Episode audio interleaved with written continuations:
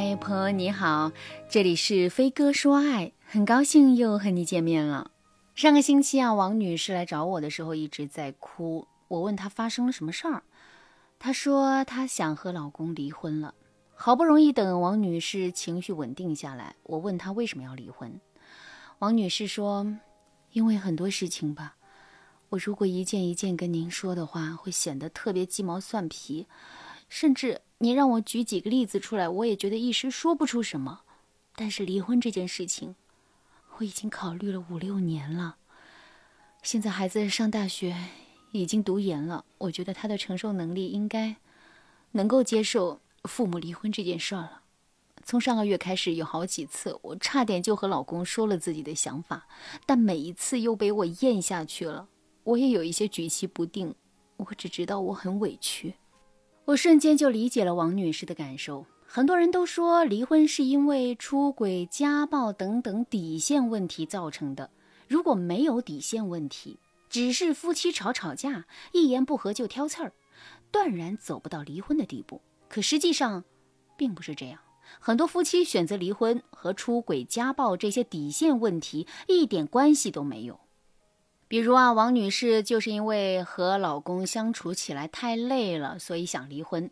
在这样的婚姻里，我说一句好话，你觉得我别有用心；我做一件为家庭好的事情，你熟视无睹；我做一天家务累得直不起腰来，你却嫌我没擦窗台上的灰。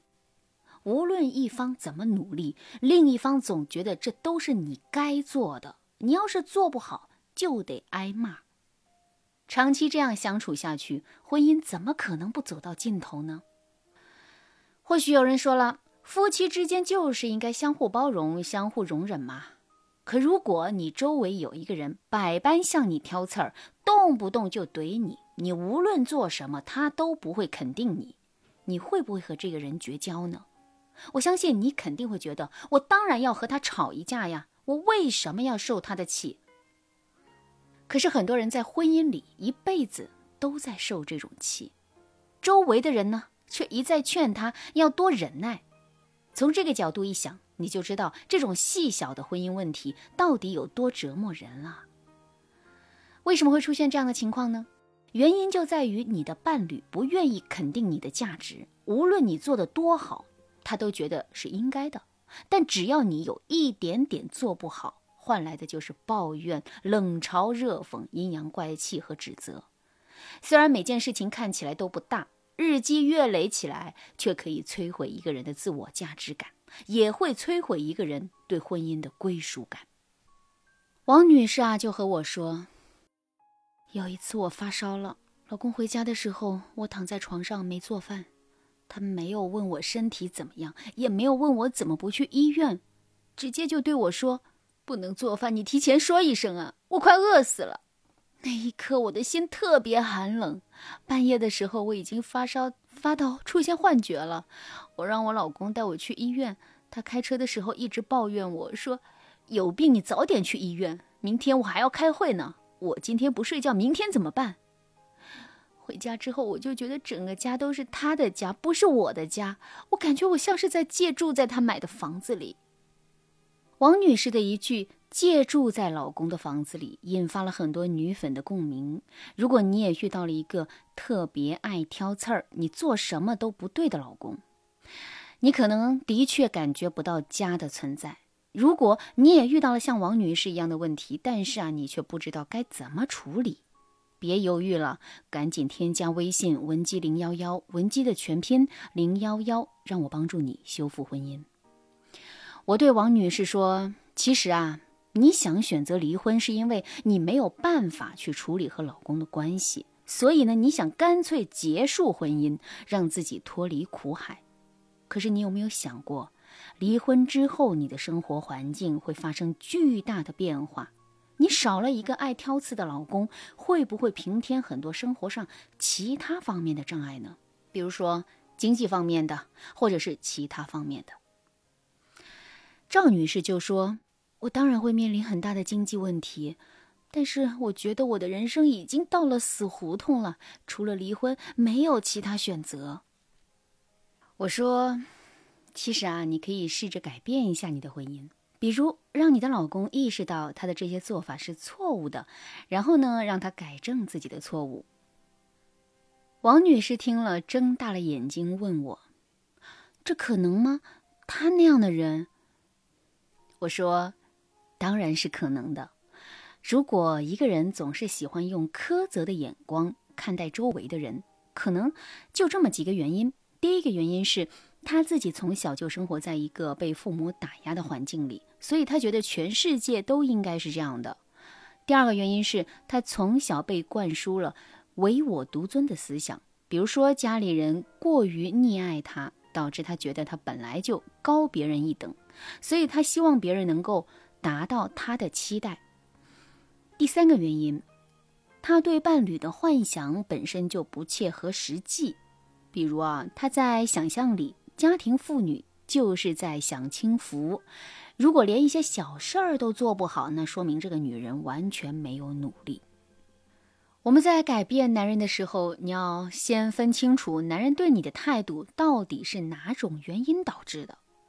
如果是第一个原因导致的，他自己也经常被父母打压，所以啊，他也把这个习惯带给了你，那你就可以明确反抗他的打压。比如他说你这里没做好，那里没做好，你就可以在你们相处融洽的时候指出。你有些时候做的挺好的，但是你父母会这样打压你。我知道你很难受，但是你没必要承受这一切。你真的很棒，你在我面前就是一个很棒的人。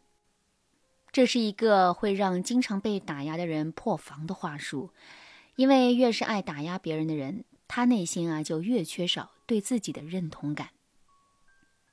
如果是第二个原因导致的，老公对你态度很挑剔。你的老公唯我独尊，天生觉得你矮他一头，你就该伺候他。那你真的要学会怼他了。很多时候，我们不能一味的用一些柔性的原则去和伴侣相处，我们需要针对伴侣的不同性格制定改变他的策略。唯我独尊型的人，表面上是吃软不吃硬啊，实际上你只要学会硬话软说。给他几颗软钉子吃，适当的时候再露出一点锋芒，他反而气焰就会越来越低。